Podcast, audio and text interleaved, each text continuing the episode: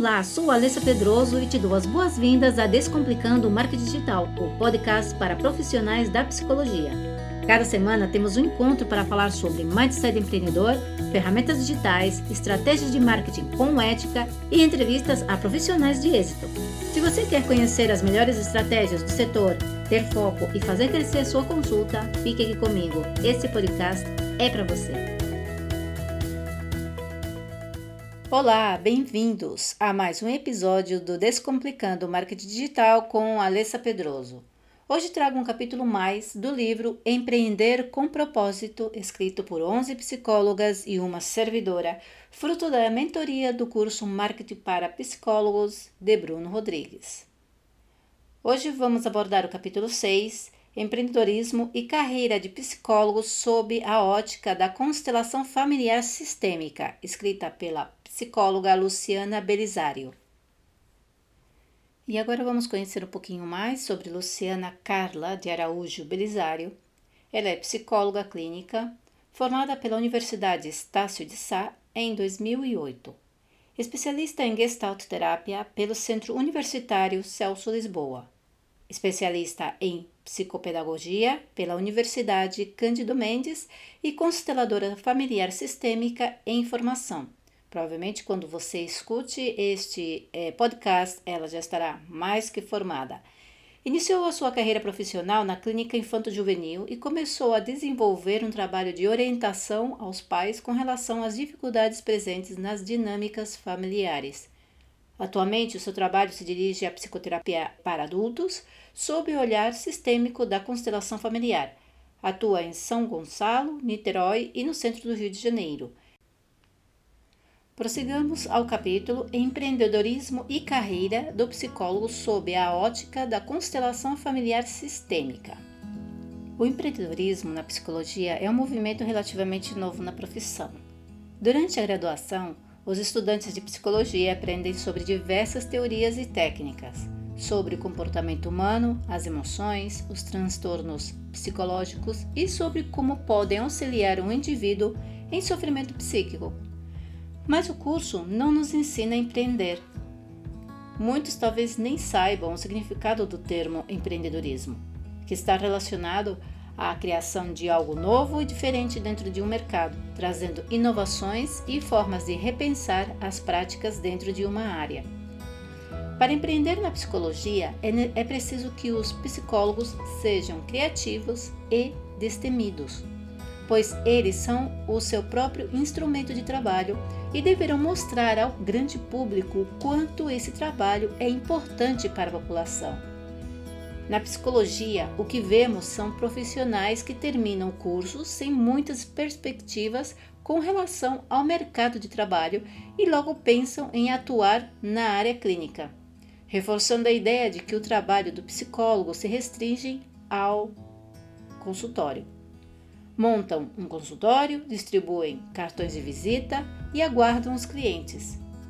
Esse é um comportamento padrão de muitos profissionais. Mas o que tem de errado nisso? Esse comportamento sem iniciativa, de esperar o outro e até mesmo de se esconder. Não se posicionar na profissão, negando à população o direito de conhecer os benefícios da nossa profissão. A não divulgação do seu trabalho está ligada ao fato dos psicólogos não terem conhecimento de estratégias sobre como empreender, mas também está relacionado a dificuldades de ordem pessoal dos psicólogos. O psicólogo é também humano e, como tal, possui uma história de vida que pode ser atravessada por diversas questões. Um dos pilares da psicologia é a terapia pessoal do psicólogo Cada abordagem psicológica vai nos mostrar uma explicação para aquela demanda específica do profissional. De acordo com a técnica da constelação familiar sistêmica, criada pelo alemão Bert Hellinger, entendemos que a ausência de empreendedorismo pode estar vinculada a uma desordem que se origina no sistema familiar do psicólogo. Ele entende que há um emaranhamento sistêmico ou seja, conflitos não resolvidos na família daquele profissional que podem influenciar na vida dele. O impedimento de fazer o movimento de crescimento e de prosperar na profissão. Por lealdade a um parente, de maneira inconsciente, o psicólogo repete um padrão de comportamento, um destino difícil que ocorreu com este familiar no passado. Essa dinâmica ocorre porque a pessoa, no caso o psicólogo, desrespeita o que Bert Hellinger descreveu como as três leis universais dos relacionamentos. As três leis universais são a lei da ordem, a lei do pertencimento e a lei do equilíbrio. A lei da ordem significa que cada pessoa tem um lugar em seu sistema familiar. Quando algum membro da, da família sai do seu papel, alterando a ordem do sistema, podem surgir consequências, dificuldades na vida do indivíduo, causando mal-estar e um peso maior do que ele é capaz de suportar. De acordo com a teoria sistêmica, é preciso respeitar a linhagem, compreendendo a importância de quem veio primeiro, ou seja, as gerações anteriores. A lei do pertencimento diz respeito ao fato de que todos pertencem ao sistema Nenhum membro da família deve ser excluído ou esquecido. Algumas famílias negam esse ser excluído ou esquecido. Algumas famílias negam esse direito a um indivíduo por vergonha ou raiva dele. Esse movimento de exclusão provoca uma tensão na dinâmica familiar. Essa tensão só irá se extinguir quando o excluído é incluído no sistema. Já a lei do equilíbrio corresponde à reciprocidade nos relacionamentos. O dar e receber é fundamental para que as relações sejam harmoniosas. Um relacionamento no qual só uma pessoa está disponível para receber e a outra só para dar, sem que haja uma troca, está fadado ao fracasso. Os seres humanos precisam uns dos outros, mas é necessário que ocorra um equilíbrio para que as relações sejam saudáveis, possibilitando o crescimento pessoal. A força do pai e da mãe no sistema familiar é um aspecto muito importante a ser considerado na técnica da constelação familiar. Dizemos que ao olhar o indivíduo, nós vemos metade sua mãe e metade seu pai. Se uma pessoa rejeita seu pai ou sua mãe, ele rejeita uma parte sua o que lhe causa muito sofrimento e dificuldades, impedimentos na vida. Para Bert Hellinger, os pais nos deram o maior presente de todos, a vida. Mas antes disso, eles eram apenas um homem e uma mulher que se encontraram cada um com sua vasta e intensa bagagem, a força da história de suas famílias. Eles são os pais perfeitos para seus filhos. O essencial foi dado. Devemos sempre expressar gratidão aos nossos pais pela bênção da vida, pois sem eles não estaríamos aqui. Além disso, devemos deixar de lado os julgamentos com relação às ações deles. Quando julgamos nossos pais, nós estamos burlando as leis universais dos relacionamentos, também conhecidas como ordens do amor. Os pais são muito representativos no sistema familiar.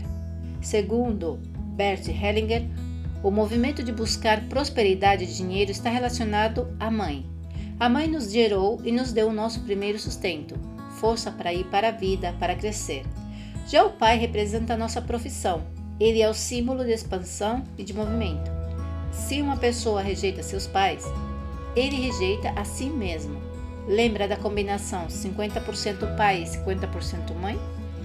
Se sente vazio, sem propósito de vida, trocando várias vezes de profissão ou não, se comprometendo com nenhuma atividade profissional. Para ter sucesso e êxito na vida é necessário aceitar os pais. Isso não implica aceitar as negligências ou irresponsabilidades que eles tenham cometido, e sim aceitar que eles foram perfeitos do ponto de vista da existência humana e da vida. Sem eles não teríamos nascido.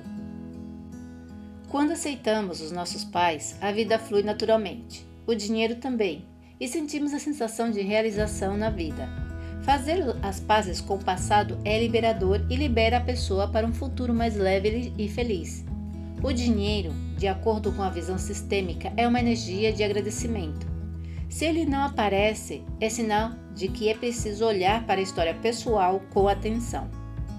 Quando trabalhamos, nós estamos fornecendo algo para outra pessoa, um serviço, um conhecimento. E esta ação é retribuída com dinheiro.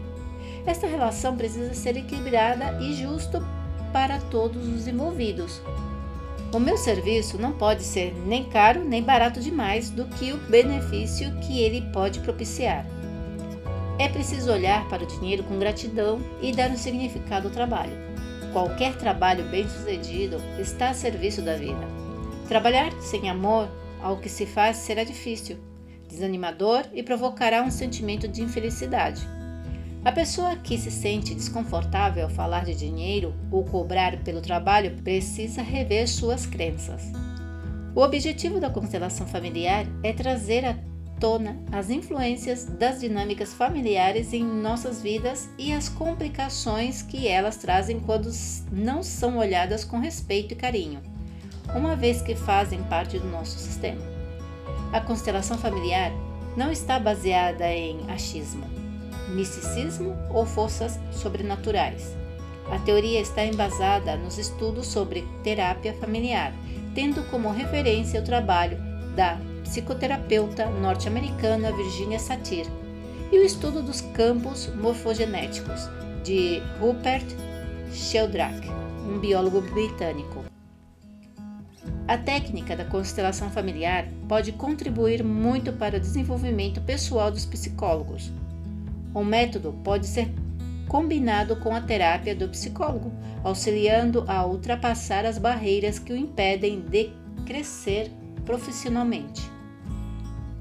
O psicólogo interessado em conhecer a técnica pode optar por participar de um grupo de constelação, no qual existem pessoas que irão representar figuras de seu sistema familiar e ele será constelado, ou seja, ele irá escolher um tema como dificuldades na profissão para olhar para o seu sistema. O constelador, aquele que será responsável por conduzir esse processo, usará o seu conhecimento para observar como o inconsciente familiar atua no grupo e fará as intervenções necessárias, utilizando os exercícios sistêmicos e as frases de solução. Uma outra maneira de fazer uma constelação é individualmente utilizando como recurso bonecos que serão os representantes familiares. É importante dizer que uma constelação não é uma solução para todos os problemas. O psicólogo que passa por esse processo precisa entrar em contato com a sua história e isso nem sempre é fácil. Muitas vezes o psicólogo, também conhecido como cuidador ferido, tem um passado doloroso e foi isto que o conduziu à escolha da sua profissão.